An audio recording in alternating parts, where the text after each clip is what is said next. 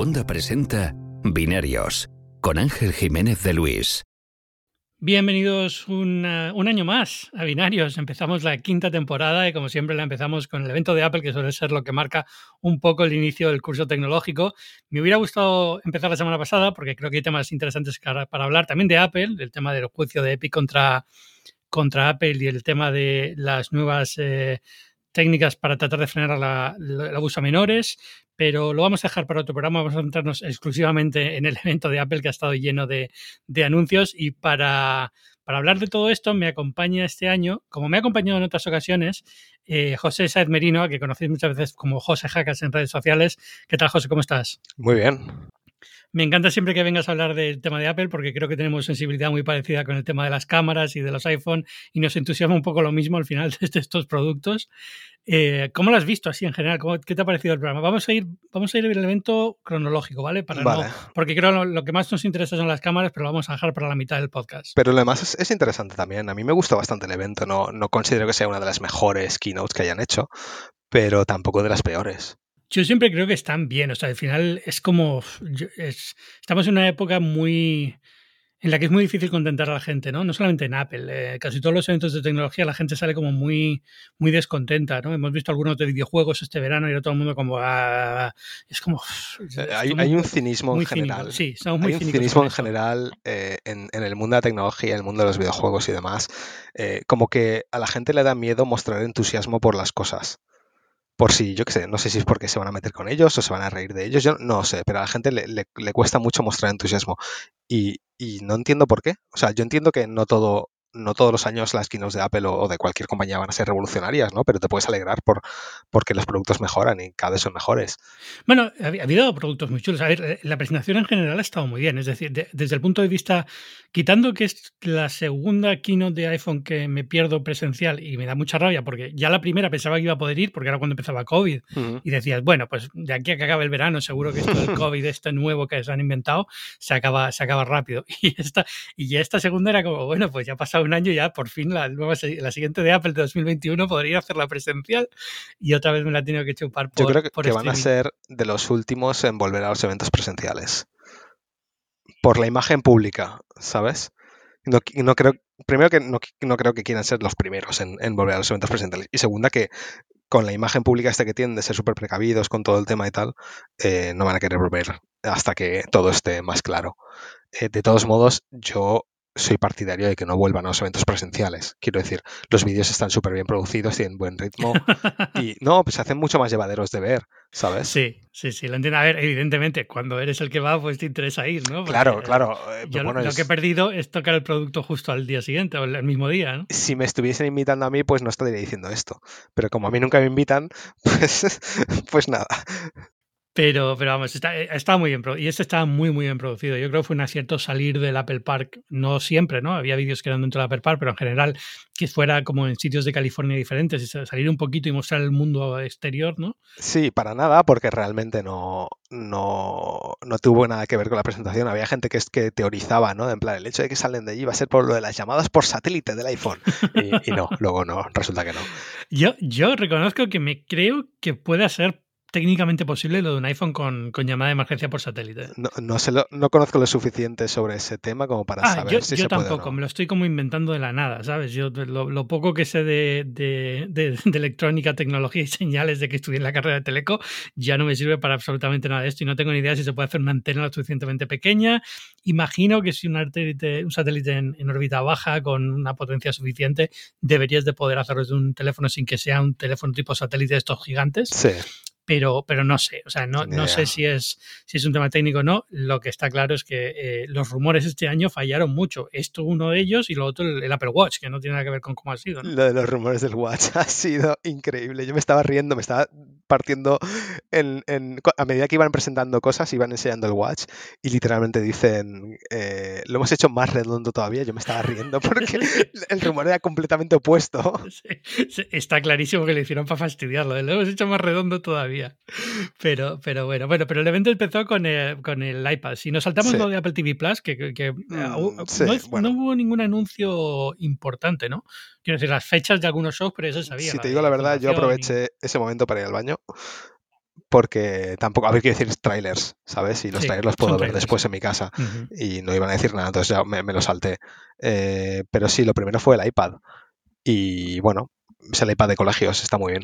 El iPad del cole, ¿no? El iPad del cole es curioso porque aquí en Estados Unidos, a ver, o sea, es, es- es muy basiquito, ¿no? Pero lo, lo que me sorprende es que aquí en Estados Unidos es muy, muy, muy barato. En España no sé por qué es más caro, ¿no? Pero, pero aquí es verdad que se, se queda un precio espectacular. Es decir, un iPad eh, con esas prestaciones por 329, 300 para colegios, pues está muy ¿En bien. cuánto se ha quedado en España? Ese- que Es que creo que son 3,79. Ya, es de los es- productos peor convertidos. ¿eh? Yo entiendo que lo de la conversión eh, hay que poner el IVA, no, no, hay- no se puede hacer al precio actual del dólar, hay muchas razones, ¿no? Pero, pero aún así creo que de todos los productos de Apple es el que más raro queda en el, en el cambio de valor. Sobre todo siendo uno de los productos que más están enfocando a bajo precio.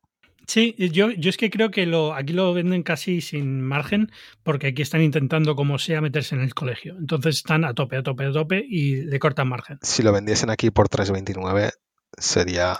Es que, es, que, es, que 3,29, te vienes aquí, bueno, te vienes a Estados Unidos. Cuando se puede venir a Estados Unidos, te vienes a Estados Unidos, 3,29 dólares son 300 euros ahora, un poquito menos. Es que se queda muy bien para una tableta que eh, con el A13 ya empieza a tener un poquito de, de- de potencia. Está muy bien. Sí, es, es una- un tablet funcional perfectamente. Es el típico tablet de que cuando alguien te dice, oye, ¿qué tablet me compro? Un iPad. sí. Ya está. No, no sé si la pantalla la han hecho laminada en laminado nuevo, que es, eso es lo que le faltaba un poco al Me anterior. suena que no lo mencionaron en la keynote. Pues eh, digamos que es lo que, lo que más le falla a ese iPad es eso, que la pantalla sigue siendo como muy vieja, ¿no? Un momento muy gracioso cuando están enseñando, bueno, y este es el iPad tal, tal, y este es el nuevo iPad, y la imagen es la misma, pero en negro. Era el mismo render, pero en negro. Y Es que no cambia en absoluto, evidentemente. Fue muy gracioso.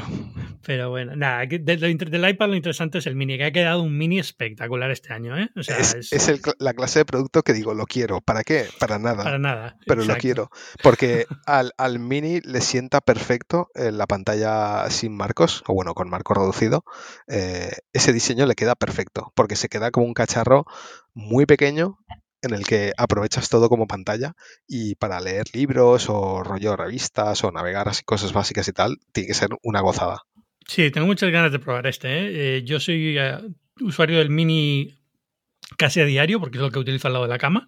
Pero, pero siempre es como el antiguo le quedaba, que ya la pantalla estaba muy mal. Necesitaba este cambio de lenguaje de diseño.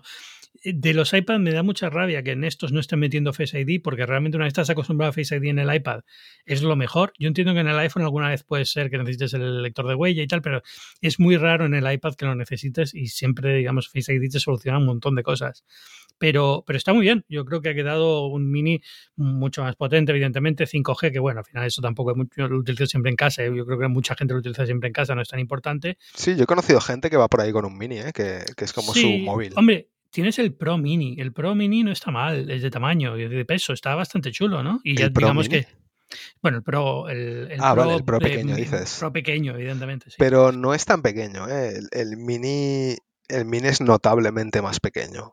sí. O sea, Sí. el mini, el mini es tamaño, si tengo pantalones cargo, lo puedo meter en el bolsillo. Exacto. ¿Sabes? Y el, y el Pro no, exacto. Exacto. Eso, sí es, eso sí es cierto. Y el peso es mucho menor, lo cual me hace eh, pensar en que si sacan un buen accesorio para conectarle el mando de la Xbox o de la PlayStation y tal, en plan engancharlo, se queda una máquina muy chula para jugar a- en, en cloud, ¿no? En, al Xcloud y esas cosas. Sí, eso estaría muy bien, la verdad, sí. Seguro que sale. que con esa pantalla tiene una, tiene una pinta increíble. Eh, por lo demás es, digamos, lo que, lo que esperabas ¿no? de una actualización, ¿no? Eh, La, la pantalla mejor, el- la cámara mejorada. eh, no sé alguna cosa más interesante en el mini, pero vamos, lo vi como muy... eh, lo que esperaba, muy bien, muy contento con el diseño, pero es lo que Y el, el USB-C. Bueno, y USB-C, que es que ahora siguen teniendo esta, esta locura que ahora ya no se sabe qué lleva USB-C y qué no. el, es iPad mini lleva USB-C y el iPhone no. Exacto, es, es, es como muy extraño. eh, No, no entiendo pero- nada. No y entiendo lo- nada. los accesorios de los Mac llevan Lightning y es como, pero ¿por qué el teclado lleva Lightning en vez de USB-C? ¿no? Es, es como súper extraño cómo ha quedado todo esto mm, distribuido. Y no sé si en algún momento la cosa cambiará o ya dicen, mira, Hay, hay que despedir a alguien. eh, es que no sé si hay que esperar a alguien o directamente hay que seguir esperando y en algún momento todo desaparecerá y se acabó, ¿no? Pero, pero digamos que, que bueno, que bien. Y bueno, y que le han dado soporte para el, el Pencil de segunda generación, que siempre es mejor que, que el de primera. En general, yo creo que, que muy bien. Con el A15 va a ir a tope, con 5G además. eh, Ha quedado una tableta que es chulísima para tener en casa. Eh, Pa, pa, pa. Siguiente cosa que fue importante, siguiente en el anuncio fue Eh, yo creo que ya saltaron los Watch, iPhone. ¿no? Ah, fue el Watch No, primero. El Watch fue primero, ¿no? Fue el Watch primero, es verdad, sí, tienes sí, razón, tienes razón. Primero fue el Watch. Eh, eh, Para mí flojo. es que es que me gustó más cuando lo anunciaban que luego cuando me he puesto a digerirlo, porque es el mismo Watch que del año pasado, Es que solo es que la pantalla es más grande y ya está, no tiene más. Y es que hasta que no acabó la conferencia pensaba que el procesador era nuevo. O sea, lo tuve que leer luego. Espera un segundo, no han dicho nada del procesador. Eso quiere decir que es el mismo. Es el mismo procesador, mismos sensores, lo único que ha cambiado es la pantalla.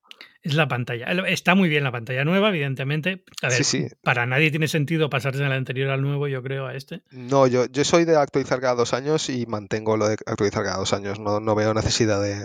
Y la, la parte buena es que las correas siguen siendo las mismas, en ese sentido nada ha cambiado. Los dos rumores, los dos rumores que había se los han cargado. Bueno, ahí lo que puede haber pasado es que realmente estoy planteando un cambio de diseño y este año, por cómo estaban las cosas de, de logística y de procesadores y tal, han dicho, mira, paramos un año y hacemos la mínima, el mínimo cambio posible y se acabó. Sí, había un rumor de que, de que, bueno, lo que ha pasado es que literalmente sí que la gracia, la idea era hacer el diseño cuadrado, los nuevos sensores y demás, y por problemas de producción o problemas de lo que sea, no han llegado a tiempo, y esto era lo que, lo que había, ¿no? Pero me suena un poco un rumor un poco raro porque desarrollar un producto, aunque sea simplemente un Apple Watch con una pantalla más grande, es, o sea, cuesta tiempo. No, no, sí, ¿Sabes? evi- sí, eh, pero bueno, puede ser que ya tuvieran pensado esto para el año pasado y por una razón u otra no pudieran ponerlo en el del año Puede pasado. ser. Pero, pero, pero sí, es evidentemente, o sea, ya que haces el cambio de pantalla, ya cambias muchas cosas dentro también, incluso a nivel de batería y cosas así, imagino. Con lo cual, hay, otro, hay dos cosas en este nuevo Apple Watch que me gustan, ¿vale? Una es eh, la carga rápida, Sí, eso está muy bien.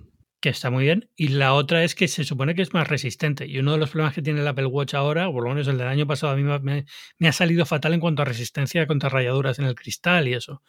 Pero fatal, Sí, fatal. No pero había pasado en otros años. Pero ojo, porque han dicho que el cristal es más resistente contra rotura, pero yo no he leído nada de que sea resistente contra, contra arañazos. contra arañazos. Pues no Eh, sé por puede, qué. que los, puede que lo sea, pero no lo sé. El mío también lo tengo bastante arañado y tal, pero bueno, ya vivo con ello, no, no sé, no, no me molesta. No me molesta a mí tampoco, pero me sorprende porque no me había pasado nunca antes con ningún otro Apple Watch y, y es un año en el que no he salido de casa. O sea, es que tampoco es que es un año en el que haya puesto el Apple Watch a, a circular por sitios muy raros. ¿no? A mí me ha pasado con todos. Eh, la pantalla de cristal es cristal y se, araña con, con arena y con polvo y cosas de esas. Y si un cacharro llevas de cara al exterior siempre, es muy fácil que tenga arañazos. Eh, obviamente el, el de zafiro está para eso, ¿sabes? Ya, ya, pero no, yo no yo me puedo permitir el de Zafiro. No, no, claro, o sea, yo tampoco. Eh, no, ya tuve el primero, tuve de zafiro y menuda tontería. Lo, lo guardo rollo coleccionista, pero más allá de eso, ¿sabes? Ya lo tengo por aquí todos de también coleccionista, pero sí, al final yo me compro el barato y ya está, ¿no? Es, es el que me puedo, el que me puedo permitir, el que me gusta, además, tampoco tiene mayor, mayor secreto. Eh, lo único así interesante también es que, bueno, es relacionado con el Apple Watch, pero no es el Apple Watch, es que por fin tenéis Apple Play- Fitness Plus en España. ¿Tenemos que, perdona? Apple Fitness Plus. Ah, el fitness, sí, sí, sí, sí, sí. Eh, sí, eh, genial. Eh, me gustaría probarlo, la verdad. Igual la promo esta que hay de un mes gratis, lo, lo pruebo. Yo creo que lo vas a probar, porque todo el mundo que tiene la, la- con la promo un mes es que se queda muy tonto no probarlo, ¿no? Porque al final son clases y ya está.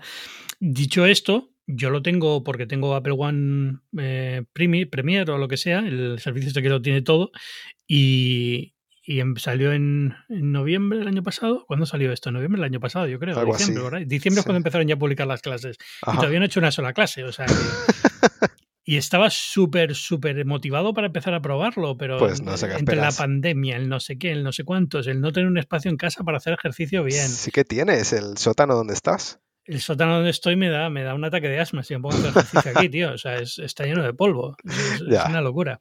No, es, no sé, no me he puesto. Y ahora han sacado las clases para caminar, o sea, te ponen pod- como medio, un medio podcast para caminar y tal, cosas así que podría hacer, pero nunca he encontrado el momento de decir, venga, me pongo ya y me pongo en serio.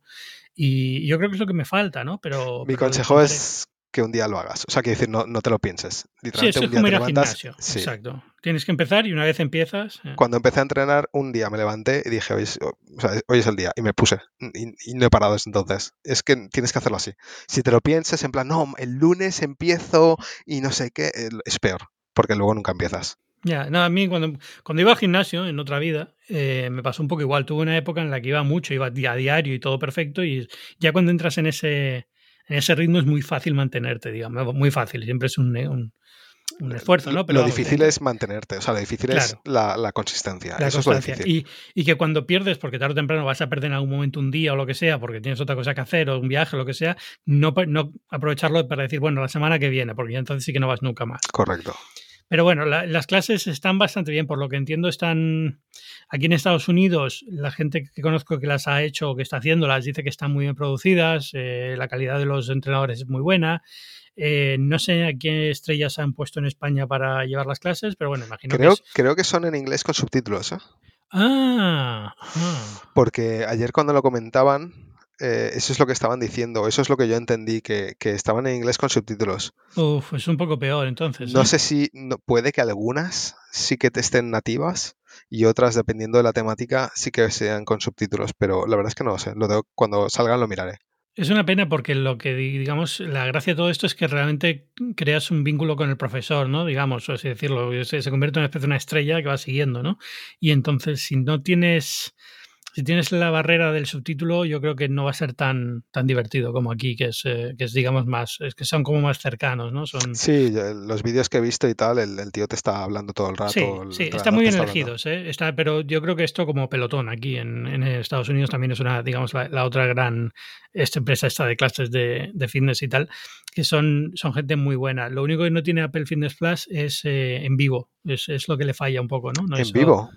Sí, en directo. O sea, tener el. ¿Pelotón tiene clases en directo? Tiene clases en directo, sí. Tú te conectas y vas haciendo la clase en directo y digamos que tienes participación. El entrenador va diciendo tu nombre, cosas así. Ah, qué bueno. Que, que, te, que te motiva bastante. Y entonces eso yo creo que todavía le falta. No, lo harán tarde o temprano, imagino, pero, pero para lanzamientos se han quedado como en vídeos sueltos que vas, vas siguiendo cuando quieras y está. Como tengas que entrenar con horario americano desde España. No, evidentemente no. A las 3 de la mañana levantándote para hacer la clase. Pero, pero vamos, la gracia de todas esas de pelotones es esa, ¿no? Digamos, con respecto a Apple Fitness Plus es que tiene esa parte más desarrollada. Y, y una cosa muy curiosa, cuando lanzaron Apple Fitness Plus, una de las cosas que me preguntaba es cómo, cómo ¿Cómo pueden controlar? Porque, por ejemplo, si haces cinta o haces eh, bicicleta estática y demás, ¿Cómo pueden controlar? Porque Pelotón lo tiene muy fácil, porque una vez estás en la clase, la bicicleta se va ajustando al programa que están haciendo en ese momento, ¿no? Pero en el caso de Apple, de Apple Fitness Plus, no, y era, era como, no, no, esto se maneja siempre como en base a pulsación. los objetivos que te marcas son pulsaciones, no, no una velocidad concreta de bicicletas. O sea, que eres tú el que, tienes que controlar. eso es. Eh, tú tienes que controlar la potencia de la, de la, máquina y tal, sí. Y supongo que será lo mismo con, con clases que utilicen pesas Sí. Eh, el peso te lo ajustas tú en base a la dificultad eh, que, el, entrenador te diga que, tienes que tener, ¿no? Eh, eso es. Ahora estoy hablando un poco de en base a lo que me acuerdo que me dijeron, porque te vuelvo a decir, no he hecho ni una clase, a pesar de que debería haberlo hecho. Y, hombre, es, una buena idea, ¿no? Es una forma también de que todo el mundo pueda participar en la clase independientemente de su nivel, porque al fin y al cabo tú puedes poner tu corazón a 140 pulsaciones por minuto estando muy, muy en forma o estando muy poco en forma. Es una cuestión de la, de la resistencia, ¿no? Entonces está, está bastante bien. A ver, eh, es, una, es un mes gratis para probarlo, o tres meses gratis pueden ser también, no estoy seguro ahora.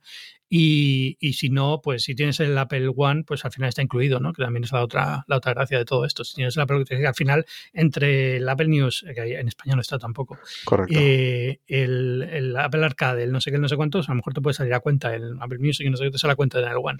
Sí, el, el, problema es que el Apple One no tiene como un máximo de gigas de, de iCloud. 200. Eh, ¿Tienes, ¿Tienes 200 o 2 teras? Yo tengo ah, 2 teras, también. Vale, vale, vale. Sí, es más caro, pero tienes el de 2 teras. Sí, no, creo que recuerdo que lo estuve mirando y el problema que tenía es que el plan de 2 teras me salía más caro que lo que estoy pagando ahora, incluyendo teniendo en cuenta incluso los servicios que estoy pagando por separado. Lo tengo que volver a mirar, pero el precio no me, no me cuadraba. Ya, no, no. Aquí en Estados Unidos el de 2 teras sale bien siempre y cuando quieras todo. Es decir, el, el entonces si te ahorras como 10 dólares o 15 dólares al mes, porque entre lo que te cuesta el Fitness Plus, lo que te cuesta el, el, Apple Arcade, el News Plus, el no sé qué, no sé cuántos, el Apple Music y tal, va sumando y al final te ahorras bastante. Pero, pero si no, en España no teniendo Apple News y no teniendo algunos de estos servicios, no tiene sentido tampoco. Eh, pues nada, vamos a lo importante, que es el iPhone. Venga. Y, así en general, ¿qué te ha parecido los iPhone? Eh, lo vamos a unir los dos. A mí me da igual que sea Pro o no sea Pro. Al final es el iPhone, ¿no? 13. En mi interior hay dos lobos. Uno está muy contento y el otro piensa que esto es lo que tenía que haber sido el año pasado. Em, por un lado, a ver, por un lado, obviamente a nivel diseño y demás, pues bueno, es, lo mismo que el año pasado, pero el Notch lo ha hecho más pequeño, que podrían haberlo hecho el año pasado, pero no lo hicieron. Pero es, más pequeño, muy poquito más pequeño. Sí, honestamente, a mí lo del Notch me da igual. O sea, es que me, da igual, es una tontería enorme. No, no me molesta cuando lo uso, eh, que desaparezca cuando pueda desaparecer, pero no, no, no veo la necesidad de esa la gente. No, no, ¿cómo puede ser que en 2021 sigamos con el Notch? Bueno, pues, pues seguimos con él. Hasta que no se pueda inventar la cámara infrarrojas y tal bajo la, la pantalla pues no se puede, es lo que hay. Em, luego lo han hecho un poquito más gordo, pero creo que va a ser, no se va a notar mucho. Entonces, a nivel externo y tal, pues bien. Los, el color nuevo, el azul este celeste, ¿cómo lo han llamado? Azul algo. Bueno, da igual, es bonito, pero yo no me lo voy a coger porque no me gusta el azul. Ya. Y los demás colores los han dejado igual, por lo que veo. En el, Pro, estoy hablando del Pro, ojo. En, el, en el 13 normal, los nuevos colores me parecen súper bonitos todos. Em, y ojalá esos colores estuviesen en el Pro. El Pro, bueno, eh, son bastante menos eh, chillones que el año pasado, yo creo, ¿no? Sí, son, eh, menos el rojo. El rojo al parecer sí que es rojo rojo este año, que el año pasado era un, rojo más pálido. el azul es menos saturado, que más, o sea, más, más clarito y menos saturado. y luego está el Starlight, este que han llamado, que es como no el blanco es un ah, blanco, amarillento como que no llega a ser dorado ni llega a ser amarillo es un blanco roto así raro. Y luego el rosa que el rosa me parece muy bonito es un rosa palo bastante claro no sé me, parecen unos colores muy bien muy bien elegidos no están bien o sea a mí el, pro otros años el color digamos que rompe un poco la tendencia de los otros es como le da un poco más de personalidad y este año es verdad que el azul le quita un poco de personalidad yo creo no, o, se queda muy igual. ¿no? ¿Sabes lo que me parece? Que, un toque distintivo. Han, hecho el azul, igual que el año pasado hicieron el azul y el anterior el verde, para la, para la gente que quiere un Pro que tenga un color, pero eligen colores que son muy, o sea, es un color, por lo menos da dos o tres colores distintos, ¿sabes? A mí me gustaría tener un iPhone de color, pero, pero si me tengo que limitar a un solo color, tiene que coincidir que me guste ese color y justamente a mí el azul no me dice nada. Ya, pero fíjate, en los dos últimos años a mí el color del Pro, tanto el verde militar ese que sacaron como el azul eh, oscuro eran muy bonitos, a mí me gustaron mucho y sin embargo este año como que no, Yo tuve el verde y me gustó mucho y el azul Pacific Blue no lo cogí, pero cada vez que lo veía me gustaba mucho. Y este año el, el azul ese nuevo entiendo que habrá gente que le flipe y me parece un color bonito, pero no es para mí. Y, me voy a volver a coger el negro porque siempre me cojo el negro cuando no hay un color que me guste. Y me, me gustaría que hubiese más variedad de colores para poder coger otro color, pero bueno, no, no es el caso. Aburrido, pero bueno, en fin, es lo que, es lo que toca. Y al final le pones una carcasa, también te da un poco igual. Bueno, o no, pero. No. yo hago la, de. no. yo hago la de. Le pongo una funda la primera semana y luego ya me confío y, lo llevo sin funda el resto del año. Yo, yo llevaba funda este año porque era el Pro Max y era muy grande. Y entonces tengo miedo que se me resbale más. Mm, a mí se me ha caído, se me ha caído un par de veces el Max y tengo un par de, arañazos pequeños en el marco, eh, como en las esquinas y tal, pero honestamente son tan pequeñas que no se llegan a notar, si a menos que las estés buscando. Por lo demás está perfecto. Y le puse protector de pantalla, eso sí, y en, y en un par de caídas se me, se me rompió el protector de pantalla, se me, se me desquebrajó completamente, pero la pantalla está perfecta. Yo la. Yo, el, mío está. Eh, estoy mirando así por encima. Ah, no, pues está bastante bien, ¿eh? No tiene mucho. Le, lleva, lleva la carcasa de cuero, digamos, el protector de cuero oficial de Apple, que se me gusta bastante. Pero se lo puse sobre todo por eso, porque me da la sensación de que se agarraba mejor y me, me iba a ser más seguro. Pero pensaba que la pantalla tenía rayones muy fuertes pero no, no sé por qué tenía la idea que tenía un rayón en medio. Ah, la del iPad es la que tiene el rayón. Ya, yo, yo ya después de haber visto todos los microarañazos esos de, de, los anteriores este año con la pantalla plana, dije, lo voy a poner el proyector a ver qué tal. Se lo puse, vi que no me daba cuenta de que estaba el proyector, así a simple vista, y lo he dejado puesto todo el año. ¿Pero era de cristal o era de...? Es de, de, cristal, de esto de cristal templado. Y además lo puse sin burbujas y sin nada, se quedó perfecto. Eh, entonces ahora cuando lo venda, pues le quito el proyector y la pantalla está perfecta. Pero bueno, no, pero mira, esto me viene bien para hablar de la cosa que quería decir, es que por fin este año me puedo ir al Pro normal en vez del Pro Max, porque por fin este año mm, han puesto las cámaras iguales en los dos, las características. No sé si hay alguna pequeña diferencia entre los dos, pero creo que no, ¿no? Todo la igual. resolución de la pantalla, imagino. Bueno, sí, a ver, la- las de siempre, la pantalla y la batería, las dos diferencias principales. Eh, por lo demás son iguales. Entonces yo este año me vuelvo a bajar al, al Pro normal. Y lo único que han hecho creo que es que el, el más pequeño no va a tener el, el vídeo ProRes, pero el, el de 128, digamos. Eh, No, es más- no es más efectivamente, pequeño en tamaño, es más no, pequeño en memoria. El de 128 gigas tiene ProRes, pero limitado a 1080, Vale, exacto, no 4K. Vale. no a 4K. Que me parece una guarrada, pero bueno. Eh, vamos a hablar del. del- Vamos, sí, vamos a hablar de de- venga, las vamos, cámaras. vamos- vamos con cámaras. Eh, Vamos con las cámaras primero. Venga, vamos con las cámaras primero y luego la pantalla y eso. Pero las cámaras lo primero.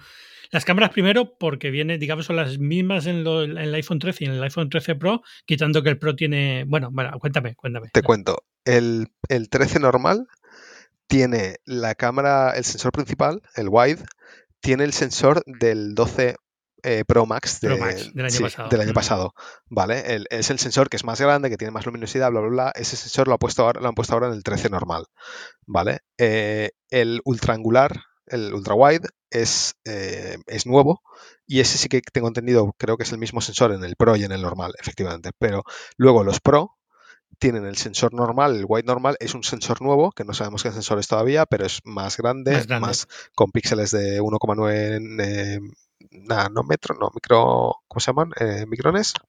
Sí, bueno, como se llamen. Eh, y, y eso, y, y es, y es un sensor nuevo con, ah, con lente de, de f1.5. Y el ultra wide es el mismo que en el 13, que es, se supone también sensor más grande, más luminoso, con f1.8, si no recuerdo mal. Y en el caso del Pro tenemos también el, el tele. Y el tele Sí. este año, el sensor no sabemos si es más grande o no, porque no han dicho nada del sensor, así que podemos sospechar que es el mismo sensor, pero la óptica es 3X y f2.8.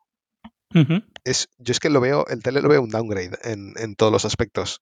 Porque tiene menos luminosidad. Es que cuando metes más, más aumento tienes menos luminosidad. Claro, eso es entonces- normal. Una de dos, o han mejorado el sensor para que a menos, o sea, a f2.8 por lo menos tenga la misma luminosidad que el año pasado, o, nos comemos el marrón de que, de que el sensor es peor.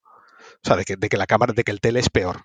No, no, hasta que la pruebe no voy a saber, ¿vale? Eh, me sorprendería mucho si fuera terriblemente peor. A mí el, el paso 3X me parece interesante porque el año pasado era 2 2,5X en el Pro Max y empecé a cogerle mucho cariño a esa idea, ¿no? A que eso fuera un poquito más allá, porque es verdad que para retrato y tal, es un 3X pues te da un, viene a ser un equivalente a un 70 y algo 77. milímetros, 77 milímetros, que ya es una, es una óptica de retrato tradicional, ¿no? 85 es más o menos lo que suele Sí. considerar una óptica de retrato. Entonces, bueno, eh, yo creo que puede ser una jugada interesante. Eh, ahora, teniendo el, el angular, el wide, tan de mejor calidad y con sensor mayor de tamaño, yo creo que puede cubrir ese gap entre el 2, lo que era el 2X o el 2,5X y el 3X con, con recorte y, queda bastante bien. Esto lo, vamos a tener que comprobar, pero yo sigo, sigo sin.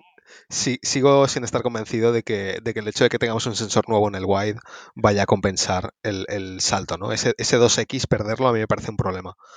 Porque yo, yo, lo único que he visto el, son las fotos que han puesto de, de ejemplo ellos y están Ya, muy bien. es- o sea, a ver, están muy bien las fotos, pero no se ha visto una que sea un hecha con el sensor normal cropeada, ¿sabes?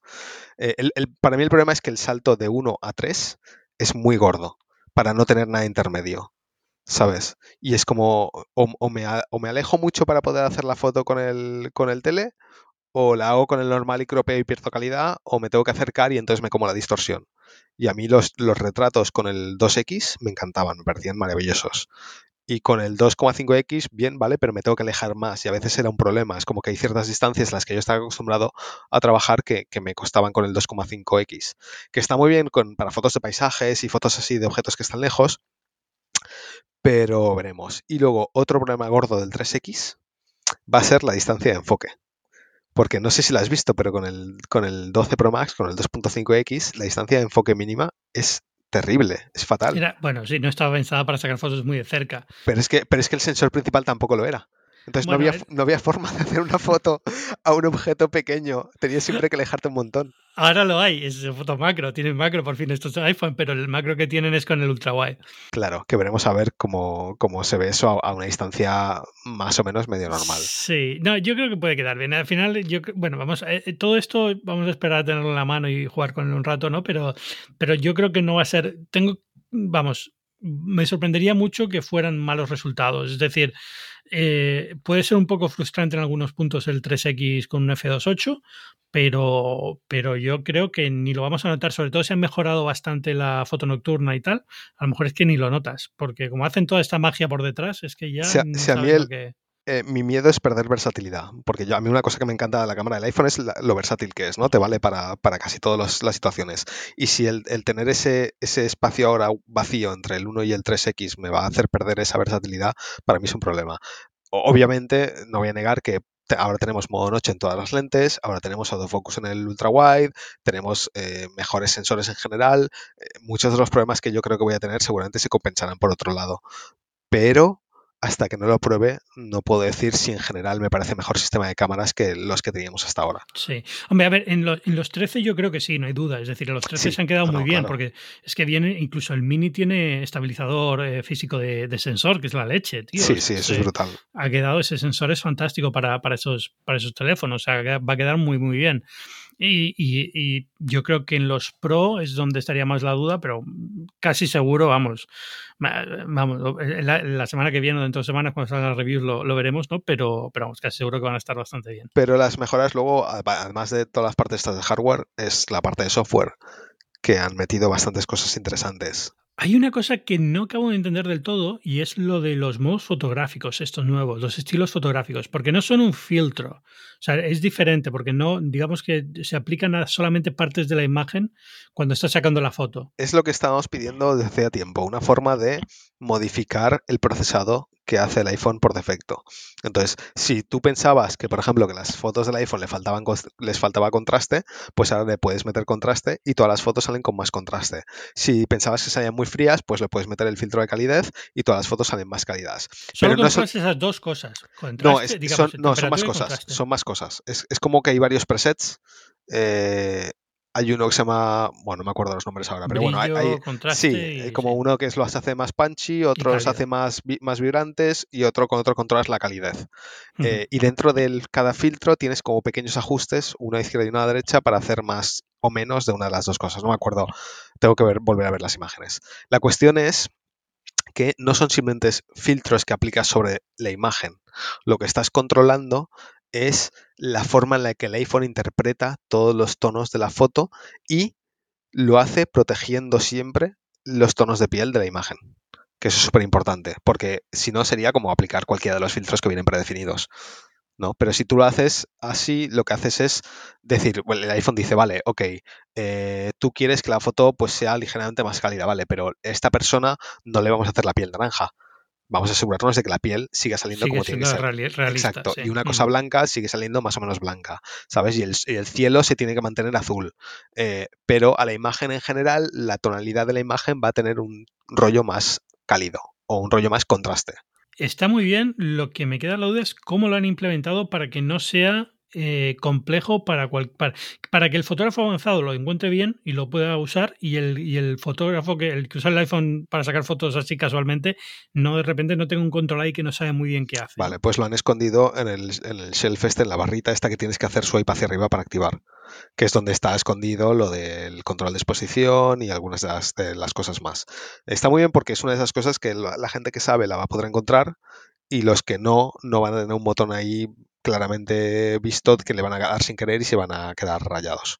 Que seguramente habrá gente que le dé sin querer, pero bueno, por lo menos no es súper obvio. Y esto se aplica, digamos, a todas las fotos. Es, digamos, el modo que eliges para las fotos en general. ¿no? digamos que no es cada vez que saques una foto tienes que estar controlando esto. Tengo entendido que es como ya se queda fijo. No sé si habrá una opción para que cada vez que abras la cámara eh, se reinicie. No creo. ¿Sabes? O no, no lo sé. Pero mi duda principal es si se puede modificar después de hacer la foto. Y entiendo que no, porque se cocina con el JPG. Quiero decir, al, estar cambiando, lo que estás cambiando son las instrucciones que el ISP, el procesador de imagen, ¿no? Eh, aplica sobre la foto. al, cambiar eso, lo que estás cambiando es el revelado de la foto. Una vez revelada la foto ya no se puede cambiar eso. Entonces, hay, hay que experimentar mucho con eso porque los ajustes que te valen para ciertas situaciones yo no creo que te vayan a servir para todas las fotos. O sí, igual sí, no lo sé. Es que no lo sé, porque luego también esto se mezcla con el tema del ProRAW, ¿no? Que estos teléfonos todos van a tener ProRAW ahora. Sí, pero... Y lo que puedes hacer con ProRAW y tal, pero bueno, es, diferente. Es, es, una cosa diferente porque no estamos hablando de tocar la imagen una vez está ya creada, sino antes de que se crea, o sea, durante el proceso de creación de la imagen. Yo creo que si activas el ProRAW a la vez que esto, eh, pues esos ajustes van con el RAW, pero como en el RAW tú tienes mucho más latitud para luego editar, pues si quieres deshacer, digamos, en cierto modo, o compensar esos cambios, lo vas a poder hacer. No creo que afecte mucho. Eh, porque al fin y al cabo el ProRAW sigue teniendo el procesado de imagen del iPhone. Por lo tanto, tú al estar metiendo esos cambios en el, en el procesado, en el RAW viene. Lo que pasa es que vas a poder cambiarlas con más facilidad que con el JPG. No sé, no me ha quedado muy claro. También es una cosa que no esperaba que, digamos, hicieran un, documento técnico gigante durante la presentación, ¿no? Porque es una cosa, es una función súper específica para un tipo de usuario muy concreto, que somos cuatro gatos. Entonces, eh, es esas cosas que espero luego leer un, documento técnico largo sobre esto, o que Austin Mann me lo cuente, o que sea. Mm, ¿Sabes quién lo hará? Los de Halide. Em, Exacto, sí. Stephen, se llama, o como se llame. Eh, esto seguramente algún, algún artículo súper largo. Yo tengo ganas de trastear con ello, porque tengo muchas dudas sobre cómo funciona y, cómo afecta. Pero lo que más miedo me da es, es el... Es una de esas cosas que dices, es que si lo pongo, ahora todas mis fotos van a salir modificadas. ¿Sabes? Y, no sé si eso va a ser bueno o malo. Voy a tener que hacer muchas pruebas pero creo que también lo que va a hacer es, va a haber mucha gente, seguramente va a haber aplicaciones o, webs donde la gente irá poniendo sus ajustes, ¿sabes? En plan de, si quieres un procesado que se parece más al pixel, ponlo así, ¿sabes? Seguro, eso seguro. Que me parece bien porque hay muchas veces que la gente dice, no, a mí es que me gusta más el pixel, para las fotos salen más contrastadas, pues mira, eso lo puedes ajustar aquí ahora y ya está, ya lo tienes. No, bueno, vamos a hablar de vídeo. Venga, vídeo cinemático y en general vídeo de, estas cámaras. Sí, a ver, de vídeo solo hay dos cambios principales. Eh, por uno, la grabación en ProRes, que para quien no lo sepa, ProRes es el códec de vídeo que creó Apple hace un montón de años para uso profesional y es un códec de vídeo comprimido pero con muy poca pérdida de información y para, para cámaras gordas y para edición de vídeo. Mm, entonces es un códec que es fácil de editar, porque normalmente el H265 y el H264 para un ordenador es muy difícil de editar porque está muy comprimido el vídeo. Entonces, eh, el, ordenador trabaja mucho, el Mac trabaja mucho cuando editas ese tipo de vídeo. Y el ProRes es fácil de editar, pero también pesa mucho. Eh, porque mantiene muchísima calidad de imagen y mantiene muchísima información del color. Entonces, la gente pro le gusta tener el ProRes porque normalmente cuando graban en, graban vídeo, luego van a querer editarlo, ¿no? Bajar la luz, contraste, colores y demás. Eh, y demás. Entonces, tener eh, H264, H265, en cuanto te pones a editar, se rompe el vídeo, se rompen los clips, se, empiezan a salir artefactos porque está muy comprimido. Poder grabar en ProRes soluciona eso. Eh, problemas del ProRes que requiere mucha CPU para grabar y mucho almacenamiento porque es muy pesado y, eso es algo que no se esperaba que se añadiese a un iPhone porque es como, ¿cómo? O sea, tenemos cámaras de 5.000 y 6.000 euros que no graban en ProRes y ya de repente el iPhone te va a poder grabar en ProRes. Bueno, con, el límite de 4K 30 frames, eh, 1080p si tienes el de 128 GB de almacenamiento. Mm. Mi pregunta es, tengo dos dudas. Una, ¿la limitación del iPhone de 128 GB viene por la velocidad del almacenamiento o viene por porque deciden que con 128 gigas no vas a poder grabar casi nada y ellos dicen, pues no vas a poder grabar. Diría que los segundos. La memoria no creo que sea muy diferente en cuanto a velocidad de, almacenamiento de 128 a 256, pero es verdad que probablemente es que no, resulta práctico porque vas a poder grabar cuánto. Es que al final es que no sé cuánto va a pesar todo esto. Ya, porque, ProRes tiene varias modalidades. Claro, además. decir que ProRes hay varias modalidades, o sea, al final. Mm, sí. Eh, yo es que me hubiese gustado que dejasen eso a elección del consumidor. Quiero decir, si yo quiero grabar clips de 30 segundos y pasarlos a ordenador porque simplemente quiero hacer pruebas, pues me gustaría tener esa opción. Ahora, si quiero probar el ProRes a máxima calidad, me tengo que comprar el de 256 gigas.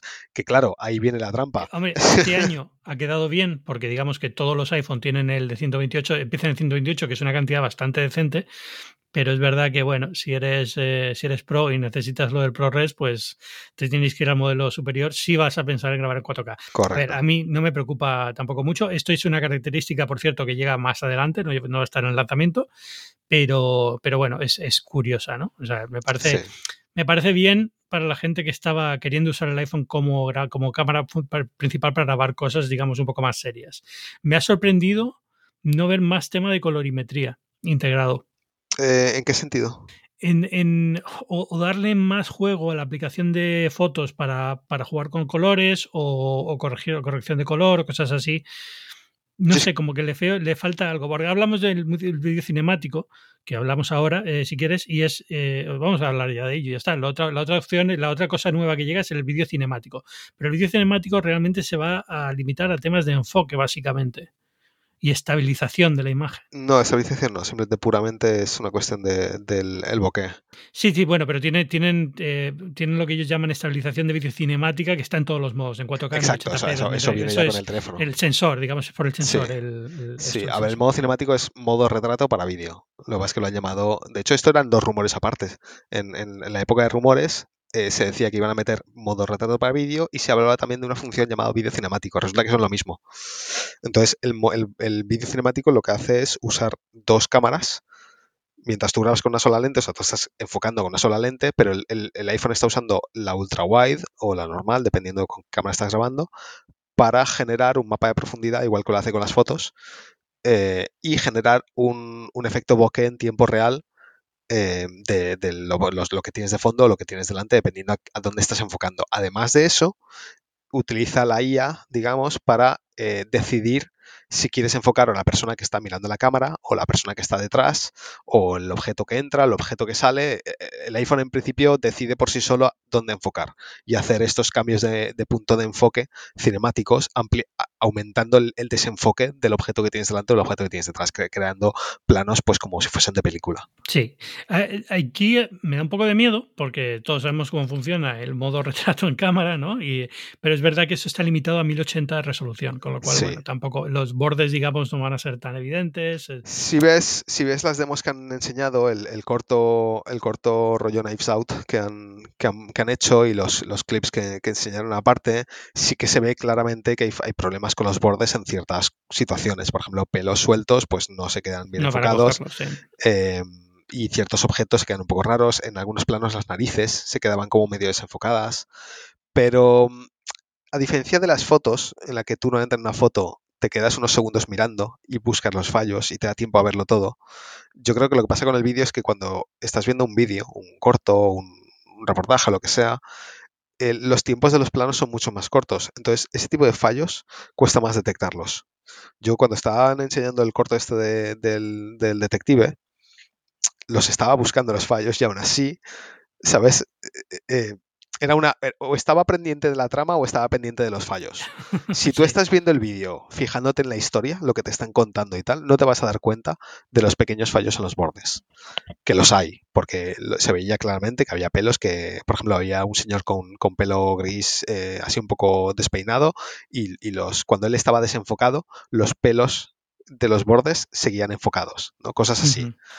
Pero, pero bueno, a mí me, me, me parece súper efectivo el modo. Me parece que, para ser un modo de retrato en vídeo, comparado con lo que se ha visto de otras marcas en los últimos años, está como varias generaciones por delante.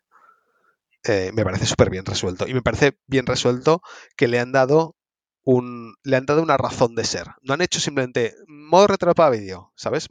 Dale al modo retrato, eliges vídeo y grabas lo que te da la gana. No, esto lo hemos hecho para que hagas planos como una película. Y que los puedes hacer también en postproducción si quieres, porque no, digo, una vez tienes mapa de profundidad, puedes cambiarlo luego y demás. Eso es increíble, eso es, eso es casi lo mejor. Es en plan de si no te gusta como el iPhone ha decidido que hacer el cambio de enfoque, pues tú te vas a editar el clip y puedes cambiar el enfoque cuando a ti te dé la gana, cambiar la, no sé si podrás cambiar, digamos, el, el tiempo que tarda en cambiar de punto de enfoque o algo así, eso estaría muy bien. Ya, a lo mejor eso es más, eh, por lo que he visto en, lo que enseñaron y tal, creo que eso va a ser como más automático. Digamos, tú decides dónde va a estar el enfoque en este frame y él hace la transición del anterior a ese. Pero tiene algunas formas, eh, digamos, automáticas, como tú decías tú, ¿no? La IA lo hace un poco solo también. Por ejemplo, cuando detecta que un rostro deja de mirar a la cámara, pues lo desenfoca. Hace cosas así como muy... Si, está creando una conversación entre dos personas, digamos que inteligentemente va a poder hacer cosas, ¿no? va a quedar decente. preparar el cambio de enfoque antes de que la persona entre en el, plano, porque está utilizando el ultra wide y entonces ve a la persona entrar en el cuadro y ya empieza el, el cambio de enfoque antes de que tú lo veas en la cámara. Eso me parece eh, maravilloso. Me parece una de esas cosas que solo hace Apple, ¿no? De pensar en, en, casos concretos en los que querrías una cosa u otra. Uh -huh. No sé si se escucha por ahí, Blicker está sí, nerviosa por alguna razón. Eh, no, iba a decir que también, por cierto, le, hay, hay, modo macro en vídeo, evidentemente. O sea, la, la ultrawide ahora también puede hacer macro en, a la hora de grabar vídeo. Sí. Yo creo que en general, o sea, es, es que este tipo de cosas me da rabia porque se pierden un poco en mí, ¿no? Yo no soy una persona que que sepa aprovechar el tema del vídeo y pueda grabar vídeo. Entonces, pienso como que pues, puedo hacer un, vídeo de ejemplo de la característica, pero no tengo la creatividad para hacer algo interesante. Pero imagino que para mucha gente va a ser brutal esto. Claro, lo que, es, lo que te abre son nuevas posibilidades creativas, que al final es la gracia de esto, ¿no? El, decir, bueno, antes con el ultrawide podía grabar planos abiertos, ahora no, ahora con el ultrawide me puedo acercar objetos y grabar planos que antes no podía grabar o que tenía que comprar una lente aparte para poder grabar. Eh, y sumado al hecho de los 20.000 millones de gimbales y accesorios y demás que hay para grabar vídeo, entre el, el modo cinemático, el, el, el, macro y los otros cambios que han puesto, pues obviamente simplemente se te abre, se te abre más más espacio creativo en el que trabajar y, y, la gente y los chavales que hacen TikToks y los chavales que hacen cortos con sí. el iPhone, películas incluso, o, lo, o, o, la gente que utiliza para hacer B-roll en, en, cine casi o en, o en lo que sea, eh, simplemente pues tienen muchas más posibilidades. Y la duda que tengo yo ahora es los programas, las aplicaciones rollo Filmic, eh, las, aplicaciones que realmente están hechas para grabar vídeo profesional, que te dejan bloquear ciertos aspectos de la configuración o cambiar cosas que antes no se podían. ¿Qué, qué van a poder hacer ahora que antes no podían? Eh, me pregunto si hay APIs para el tema este del vídeo cinemático ¿sabes? Que, que, permitan a estas aplicaciones dar incluso más opciones. Ya, yeah. no, no, no, no aclaro nada de esto y me sorprende que no hayan traído los de Filmic como la última vez, ¿no? Para contar lo que pueden hacer y lo que no se puede hacer con esto, ¿no? Es un poco... habrá, habrá que ver, pero bueno, lo veremos pronto. En cuanto salga el iPhone y ellos empiecen a probar cosas, eh, si se puede hacer algo, se podrá. Pero ya te digo que lo mismo pasó con el modo retrato en foto, ¿no? Que hay un montón de aplicaciones ahora que hacen un montón de efectos súper chulos con el modo retrato que la gente, mucha gente ni siquiera sabe que existen. No, pero fíjate, aquí es donde te decía yo que es donde echaba algo más en falta, algo de colorimetría o algún tipo de. De, aspecto que permitiera, no sé, mmm, como que le, veo que le falta una parte que no está resuelta, que es la parte de postproducción, con un poquito más de, cariño que lo que te permite hacer iMovie o la propia aplicación de fotos. Ya, yo creo que ellos cuentan con que la gente que realmente se pone en serio con el vídeo, el vídeo lo sacan del iPhone y lo editan en Final Cut Pro o en DaVinci o lo que sea. Entonces, no sé si estarán trabajando en algo, pero es posible que ahora mismo no sea su prioridad porque es, es que es, hay mucho mercado ya de eso y es un mundo muy complejo. Hacer colorimetría a nivel pro en un iPhone no, es una cuestión de potencia, es una cuestión de interfaz, creo yo.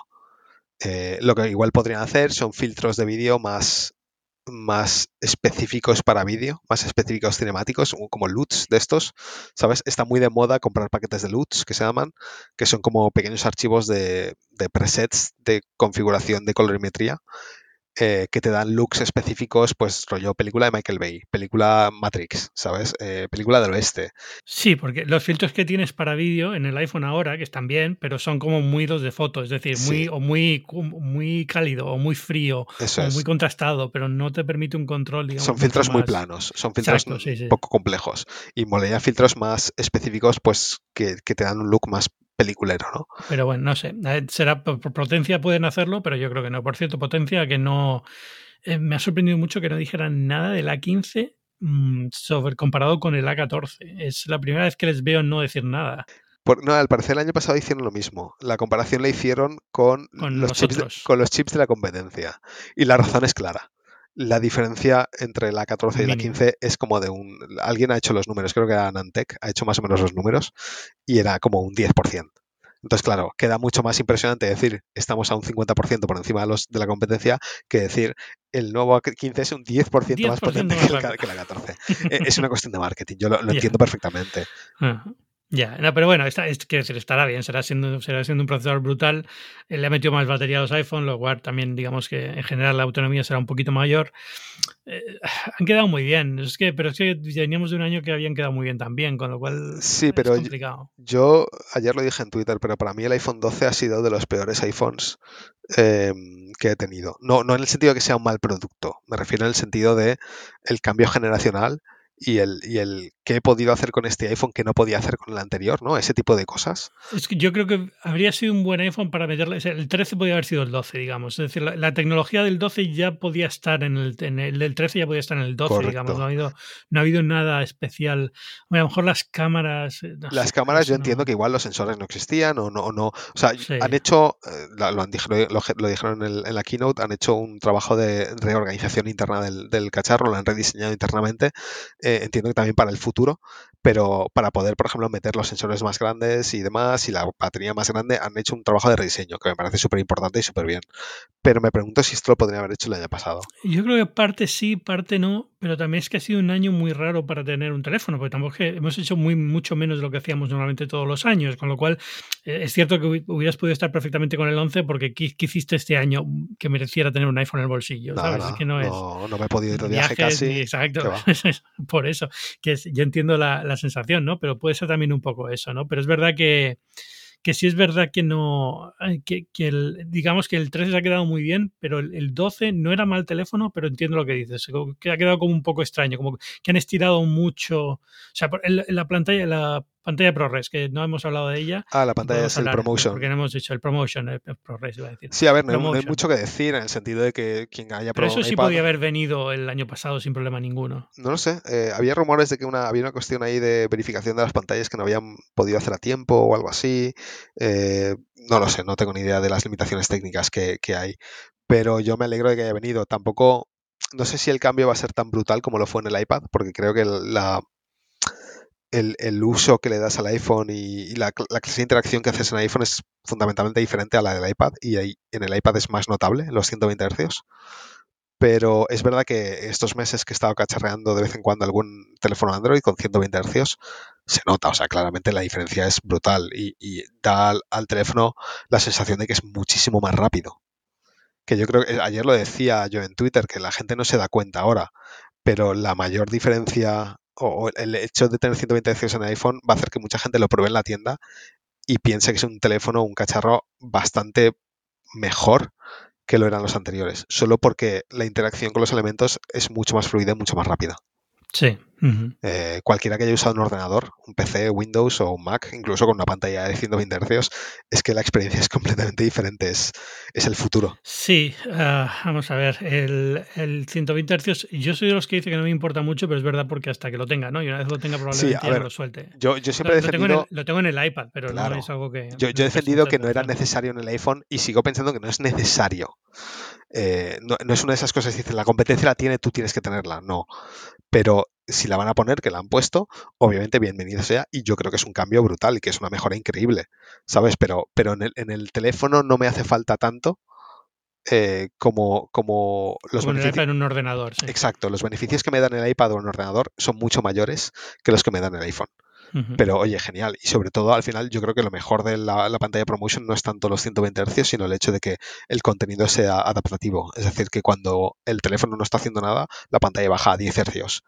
Tengo muchas ganas de ver cómo afecta a la, batería todo esto y cómo lo han resuelto. Creo que la, gran diferencia es que en Android, por ahora, digamos que eso va por aplicación y en iPhone va a ser el propio chip el que decida que se pone, ¿no? Eh, sí, exacto, va por contenido. Entonces, eh, en teoría mejora la autonomía. Gran parte de la, mejora de autonomía de los iPhone 13 viene, eh, o de los Pro viene de la, de la pantalla. Así que veremos a ver qué tal. Las pantallas son también un poco más brillantes, que parece una tontería, pero cuando estás en el sol y tal, pues, se agradece bastante. Mi, mi, experiencia con eso es que la pantalla se pone mucho más brillante durante 5 minutos, luego se sobrecalienta y se, vuelve a bajar el brillo. si te vas a la playa con el iPhone, es como que de repente está, se ve súper bien todo y de repente hace plop y se apaga. es como, vale, pues nada. Pero bueno, y nada más. Quiero decir, del resto, mismos precios, que lo único que ahora con 128 gigas de base, con lo cual bien. Y... Que lo de mantener precios ya es bastante bueno, ¿eh? Porque... Yo no esperaba que lo hicieran, o sea que me parece muy bien. Mm. Con todo el tema este de los componentes, había mucha gente que decía que iban a subir de precio. Y sobre todo que lo hayan mantenido subiendo la memoria. Es decir, que, no es que ha sido un, buen, un buen año en ese sentido, ¿no? Digamos. Y que eh, al bajar el resto, digamos, el iPhone 12 se queda muy bien de precio ahora y sigue siendo un muy buen iPhone. Sí, la quita el Pro, el 12 Pro ya no lo venden. Claro, eh, porque eso sí que se ha quedado muy buen iPhone por precio. Pero el iPhone 11 ha bajado a 589, que parece muy buen precio para un teléfono que sigue siendo bastante decente. Em, y, y eso, y el, y el 12 también se queda bastante bien de precio. Eh, y del 12 me, me, sigue pareciendo muy bien teléfono. Y el mini es maravilloso, excepto que la batería dura poquísimo.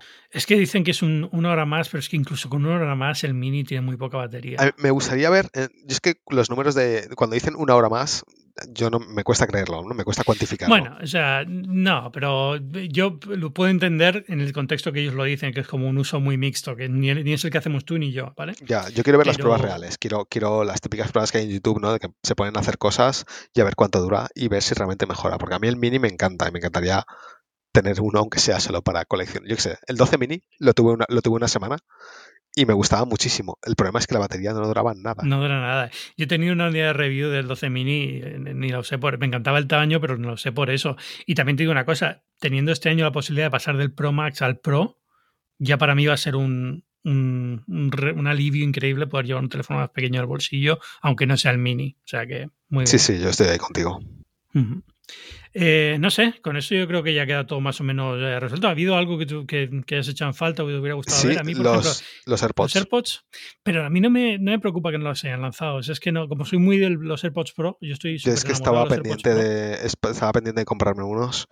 Eh, porque los míos eh, son de primera generación y la, la, batería dura como literalmente 20 minutos. Sí. Entonces prácticamente ya ni los uso. Y, y, estaba pendiente porque todo apuntaba que, a que los presentaban ahora. Eh, y los Pro no me los quiero comprar porque eh, no quiero unos intraoído, porque para uso casual así de ponérmelos, quitármelos rápidamente, no lo termino de ver. Eh, además de que el precio, o sea, son ya antiguos relativamente los Pro, entonces el precio que tienen no me, no me parece que corresponda. Entonces, visto que no han salido, me he pedido unos Nothing Ear. Eh, y veremos a ver cuando lleguen si me gustan y cuando salgan los, Air, los AirPods están nuevos, bien, o sea, es que por el precio que tienen los Nothing Ear Claro, están muy bien, tío. claro, es Sí, que no, son son 99 euros en España. y están transpa- son transparentes, así que maravilloso. Está muy Eh, chulo. Yo, me han gustado los Pro este verano y me han encantado. Pero no sé, hay que decir, los Pros suenan mucho mejor. Bueno, mucho mejor. Mejor, tampoco mucho, Sí, mucho bueno, mejor. Pero cuestan Pero- el triple, ¿sabes? Casi. Exacto. Y el modo de transparencia de los Pro es genial, pero es verdad que son el triple, con lo Sí, cual. yo- cuando salgan los AirPods 3, yo seguramente me compraré unos también, porque los- la experiencia de uso de los AirPods es mucho mejor que la de cualquier otro auricular. Pero simplemente la, la decepción ¿no? que tenía yo de, de que es- estaba esperando que los presentasen y no han salido. Yo creo que los sacarán antes de Navidad. Es que Navidad es el momento para vender ese tipo de cosas, con lo cual. Eh, eh, se me supone que ahora viene, no lo- se supone que ahora viene otro evento con los MacBook.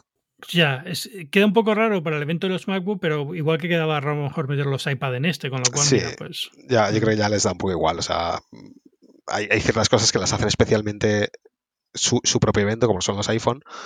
Pero yo creo que el siguiente evento será el batiburrillo de cosas, ¿sabes? El- los AirPods, el MacBook Pro, no sé si el iMac. Eh, veremos. A ver, será, no sé si octubre o noviembre, pero bueno, alguno más habrá. José San Merino, muchas gracias por venir a este primer episodio de Binarios de la quinta temporada. Un placer, como siempre, tenerte por aquí. Gracias a ti por invitarme. La gente que quiera saber más de ti, ¿dónde te puede encontrar? En Twitter, arroba josejacas, J-A-C-A-S, Ujú. y ya. Y ya, y ya, y nada más. Muchísimas gracias. A ti. Y al resto ya sabéis, eh, vuelve binarios, eso quiere decir que cada, cada semana, vamos a tocar madera para que sea lo más posible cada semana, vamos a hablar de tecnología con un invitado. Este, esta semana ha sido Apple, pero bueno, en otras semanas vamos a intentar variar un poquito más el género, que sé que siempre me decís mucho que hablo demasiado de Apple y poco de otras cosas, pero bueno, esta, esta, este otoño viene fuerte con, con novedades también de Microsoft y de muchas otras empresas, así que habrá bastante de qué hablar. Ya sabéis que Binarios forma parte de Cuonda, os agradeceré muchísimo si dejáis valoraciones en iTunes, en, en iVoox, en cualquier plataforma de podcast que utilicéis. Y nada, nos escuchamos la semana que viene. Chao.